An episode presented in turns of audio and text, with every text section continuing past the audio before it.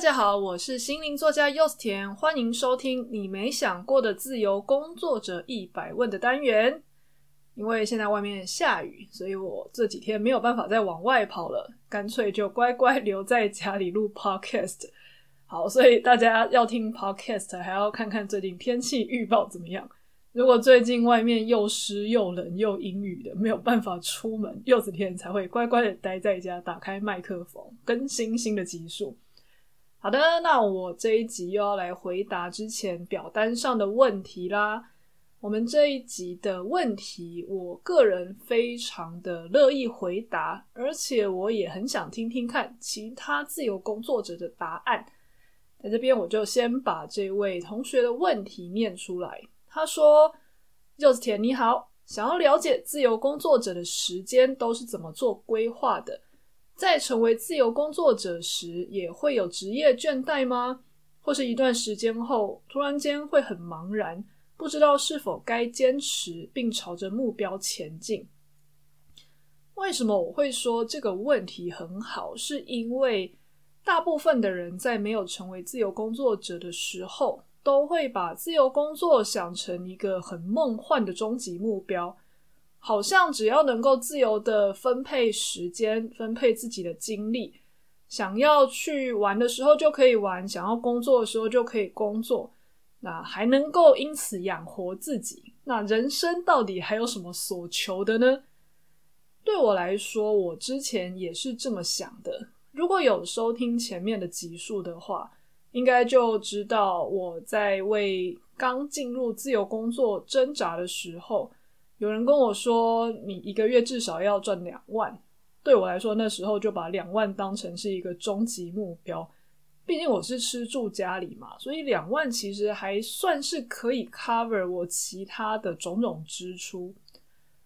当你达到两万的时候，然后你可能签了书约，也有专栏的一些邀请，就会觉得哦，好，那我新的目标就是。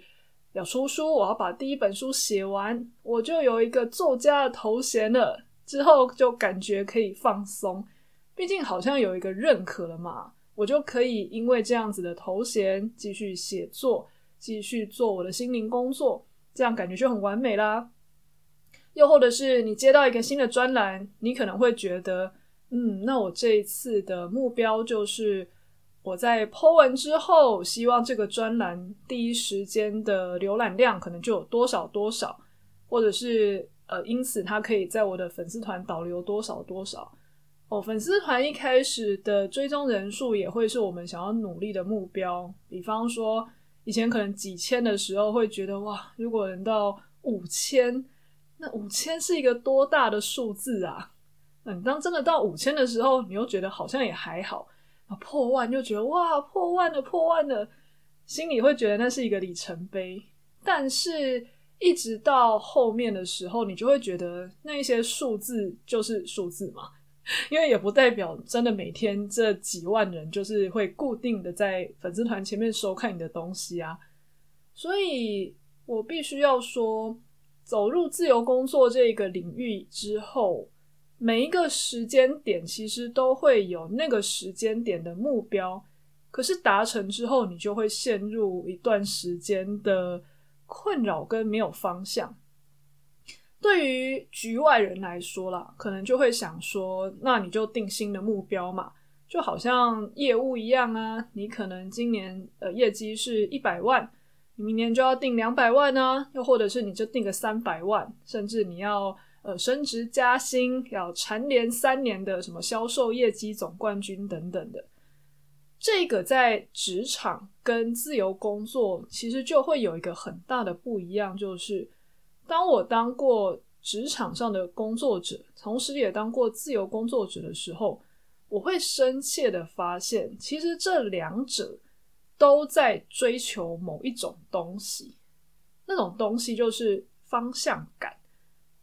在职场的时候，就算公司的方向不是你想要的，但是至少嘛，短期内你还可以把那个东西当成方向。比方说，主管定了什么样的业绩目标，或是嗯，至少我要把这个专案做完吧，或者是我至少要让这个订单成功的接下来。或者是我只要能够嗯混完今年拿到我的年终就好了。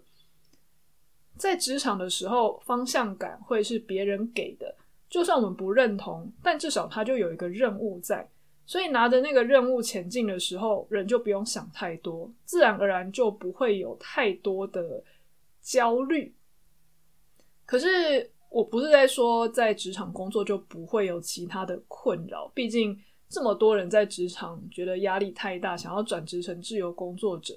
就是因为职场也有种种问题嘛。但是在职场比较不缺的是那种有人分派任务给你，然后你就达到那个目标之后，你就可以暂时的休息一下，比较不缺这种明确的方向。那个人对于人生方向的失落，这是另外一回事。但是在任务的方向上，就比较不会有这种困扰。可是，在自由工作者不一样哦。你到了自由工作这个领域的时候，因为我们是从职场转职出来的，所以任务跟目标都要自己给自己定。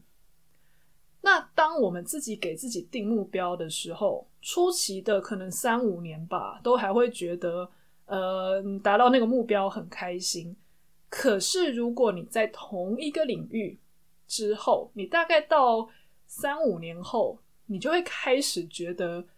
为什么我一直在帮自己定这些目标？为什么我嗯，做了一本书，我还觉得不满足，要第二本、第三本，然后开始羡慕那一些书的版权可以卖到国外的人，或者是嗯，发现有一些人已经开始做课程了，你就会觉得。为什么他们可以做课程，但是我还是在那边一个一个接这种一对一的这种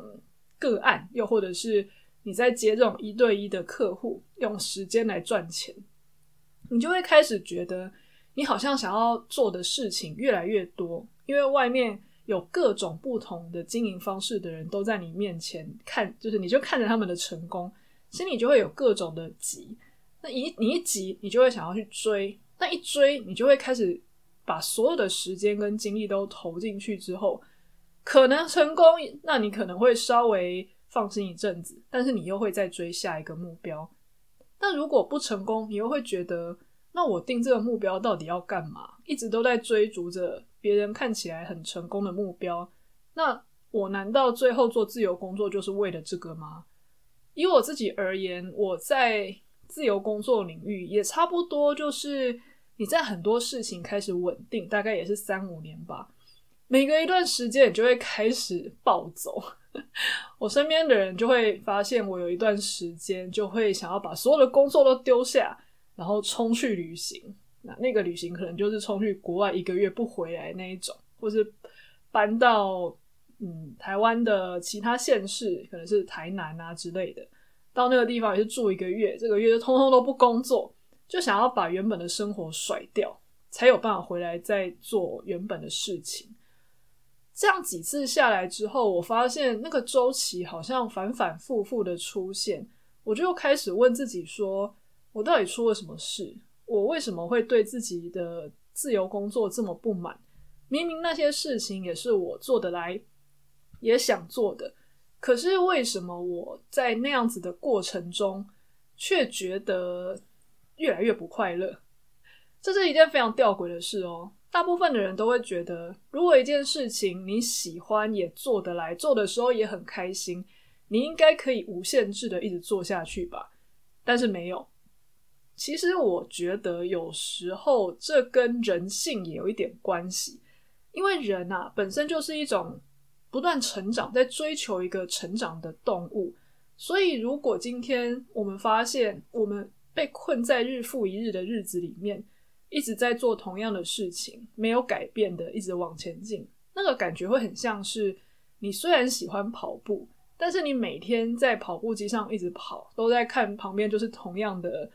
风景，都不会改变。你迟早有一天，你也会觉得这个跑步机困住你了。就算你再喜欢跑步。跟跑步的时候是快乐的也一样，所以我对于那一些说做喜欢的事情不会累的人，我其实会觉得这句话是要有条件的。因为如果今天是一直日复一日在做同样的事情，完全没有任何的改变的话，我觉得就算是你得到很好的名气，或是很好的金钱的酬劳，到最后其实你的灵魂你还是会觉得非常的枯竭。你只会因为不敢丢下目前已经有的成就，所以你就继续做这些事情。做得上手，不代表可以真心的充满热情。可是，难道就不可能说你真的就做同样的事情，那久了的时候，你还是充满热情，而且觉得做喜欢的事情做久了都还是不会累吗？我会觉得这个东西有条件的，是那一件你喜欢的事情，在每一个阶段对你来说都要有新的意义。好，这个东西如果听起来很抽象的话，我拿我自己作为例子来说好了。比方说，以我而言，如果我要说写作为什么对我来说不会累，我可能反射性的也会回答：哦，做喜欢的事情就不会累啊。虽然会有身体的累啦，可是，在写作这件事情上，我一直都觉得我是喜欢的，也擅长的，而且我很喜欢那个投入其中的感受。但是我的文风其实一直在改变，像我最早期一开始的专栏，还有我的第一本书是《老妹世代》嘛，我是在分析女性在三十岁前后那种介于少女跟熟女之间的交界地带，心理幽微的转化，觉得自己好像已经脱离了声色，但是又还在。嗯，往熟女的路上，还一一切没有那么尘埃落定。我把那个状态形容成，它像清晨或是黄昏，千变万化的一个时间。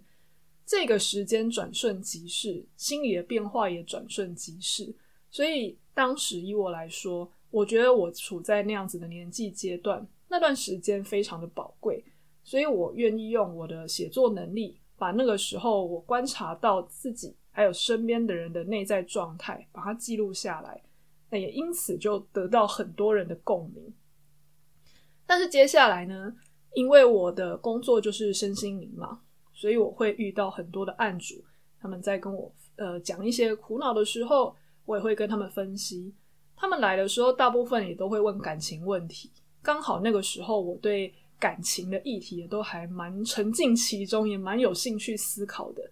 所以我的第二本书其实就已经跳脱第一本书的范畴了，我就开始写的是感情的分析，就是有些情商过不了，是因为你还不够懂自己。这两本书都是写作，但是我在写作的时候，我因为我转化了主题，那个主题是我当时很有生命力投入其中的，那对我而言，就确实是我写作对我来说就不会累。那接下来也是啊，再下一本书就是很多人熟知的《专注是一种资产》。写那本书又跟前面的又完全不一样了，但是原理也是差不多。是我发现大部分的人想要觉察自己，但是却没有一定程度的内在能力。那你要修炼觉察力，第一步一定先要让自己有定力，也就是专注力。所以我透过自己平常内在修行的经验。把专注力的练习融合在日常之中，同时透过这个练习，我也做了很多内在觉察，把那本书写成《专注是一种资产》。好，那到后来呢，接下来的书或是我最近粉丝团的文章，很多人也发现我开始在写一些旅行啊，又或者是我在自己的故乡活着，很像旅行，我找到很多很有趣的点。比方说小店，又或者是一些踏青的景点，感觉好像从之前的心灵作家转变成，怎么好像这个是旅游部落客吗？可是对我来说，我的文字跟主轴一直都会是觉察，所以我的重点并没有改变，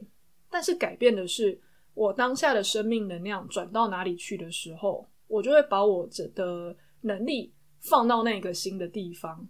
在那个地方去重新把我这一颗同样的种子种出来，看起来是不一样的东西，可是实际上的本质是非常像的。而这个方法也是唯一能够让我摆脱这种每隔一段时间就会很爆炸、很焦虑的这样子的情绪周期的一个好方法。因为如果啊，我发现我一直都在写两性的东西。我写到后来，我其实就会一直怀疑人生，说：那我写那么辛苦，写到后来，那一些不想看开的人就是不会看开啊。那些就是一直要跟前任纠缠的人，还是会继续纠缠啊。那我写这一些东西，没有让该清醒的人清醒，那清醒的人早就往前了。我一直留下来写这一些东西，让不会清醒、想舔伤口的人看到底要干嘛呢？当我发现我的生命能量已经不在那边的时候，我其实短暂都会经历一段很茫然跟很痛苦的周期。那这个周期，其实我也鼓励所有的自由工作者，其实也不用太担心，因为你本来就是一个人类，人类的内在本身就会想要追寻成长，跟成长就要有一个方向感嘛。在职场里面，方向感会有老板给你。可是，在自由工作的时候，这个方向感短期内都是一直自己给自己的。但是自己给自己久了，就会觉得一直追寻那一些虚无缥缈的什么销量啊、流量啊，或是收入啊，会觉得有一点空虚。所以，如果到一的一段时间之后，你发现这一些世俗的成就已经满足不了你的时候，我其实会鼓励你。就先慢慢的把现在手上你在执行的那些你已经做得很熟的事情先搁置，不用百分之百暂停啦，你就用最低限度的力量去做就好了。可是其实啊，每一个人的灵魂都会在那一段时间想要去寻找新的方向跟乐趣，千万不用在这个时候怀疑自己，说我这样子是不是感觉好像很不务正业啊？我一下想学这个，一下想学那个，不够深入的话，我要怎么样在这个领域上继续发光发热呢？如果你纯粹是以功成名就的视角来说，我确实不能否认啊，你花三十年在钻研某一个东西，好，假设你目前的专业跟你服务的领域是占星，好了，好，你所有的人生都。花在占星上三十年都不去做其他的事情，人生的一切都围绕着占星转。你的文章、你的创作全部都是占星，你会不会因此有一个很好的成就跟知名度？会，我相信会。但是我们今天要考虑的不是只有社会上的功成名就吧？如果要社会上的功成名就，其实你回职场就好了，因为那些就是付出劳力跟苦功，你就可以去。获得一定程度的保障跟提拔的。可是，如果今天我们是自由工作者，很多人想要成为自由工作者，不是为了功成名就，而是为了成为自己。那社会上的功成名就，不会是成为自己的一个完全的证明。就算今天有一个人，他卯起来在占星里面耕耘三十年，他在里面非常有成就。可是他压抑的心理，还想要去探索其他生命，或是探索世界其他角落的欲望，那我会觉得其实是蛮可惜的，因为他等于为了在社会上证明自己的一席之地，他牺牲了其他部分的探索的可能性。那对社会来说，你是很有贡献的人，可是对自己来说，我会觉得我们好像只是在原地踏步，在三十年前原地踏步，只有在功成名就那边。往前走了三十年，当然这是个人的选择啦。可是以我自己来说，我会觉得我来地球这一趟，这几十年的时间是属于我的。如果我能够让自己感受到充实跟富足，那我分享出去的东西才会是好的。也许不会比深耕三十年这样子的人还要更加的细致精辟。可是对我来说，有时候并不是一个东西越高深越细致，那个东西就对大家越好。有时候反而是一个快乐跟富足的人，他对生命有很深的体验，那他分享出来的东西，也许才是这个世界上最需要的吧。以这是我个人的视角，所以我到后来啊，也不会太质疑自己说，你以前明明就写感情写得好好的，你干嘛放掉这个市场？又或者是我专注是一种资产，上市大概一两年之后，我没有再三番两次一直提起它，我就开始在写当下比较有兴趣的其他东西。又或者是原本我根本就不是写旅行啊，或者探索世界这样的视角的人，但是我却会因为现在的生命力是在这里，所以我用我的比较特殊的，很喜欢觉察啊，又或者是我在看事情或是踩一个点的时候，不会只是走马看花，我会在中间去分析自己跟这个环境触发的一些火花，写出一些心灵的感受。那这样子的东西，我当下想写，而我迸发的那一些喜悦感跟愉悦感，也是很多身边的人非常需要的。那很多我身边喜欢到处玩，那也比我会找一些点的人都说。他们觉得我现在写这一些旅游的东西好好看哦。他们明明就是我眼中很会找好玩的好吃的地方的人，可是他们在看到网络上那些资讯的时候，常常都是当作是资料而已。但是他们看我的文章，却会觉得我在写这些东西的时候，把这一些看起来很平凡无奇的地点，写出了新的滋味。所以反而让那一些很喜欢好吃、好玩、好生活的人，也因此看得津津有味。所以完全没有冲突，完全不用担心说你转换到一个新的领域是不是要从零开始。只要你之前投入的东西够深，你就算转换到一个新的土地的时候，你不但整个人会有重新探索生命的感觉，那你同时也会有点像是打开一个新的领域。对我来说，这个就是克服职业倦怠最好的方法吧。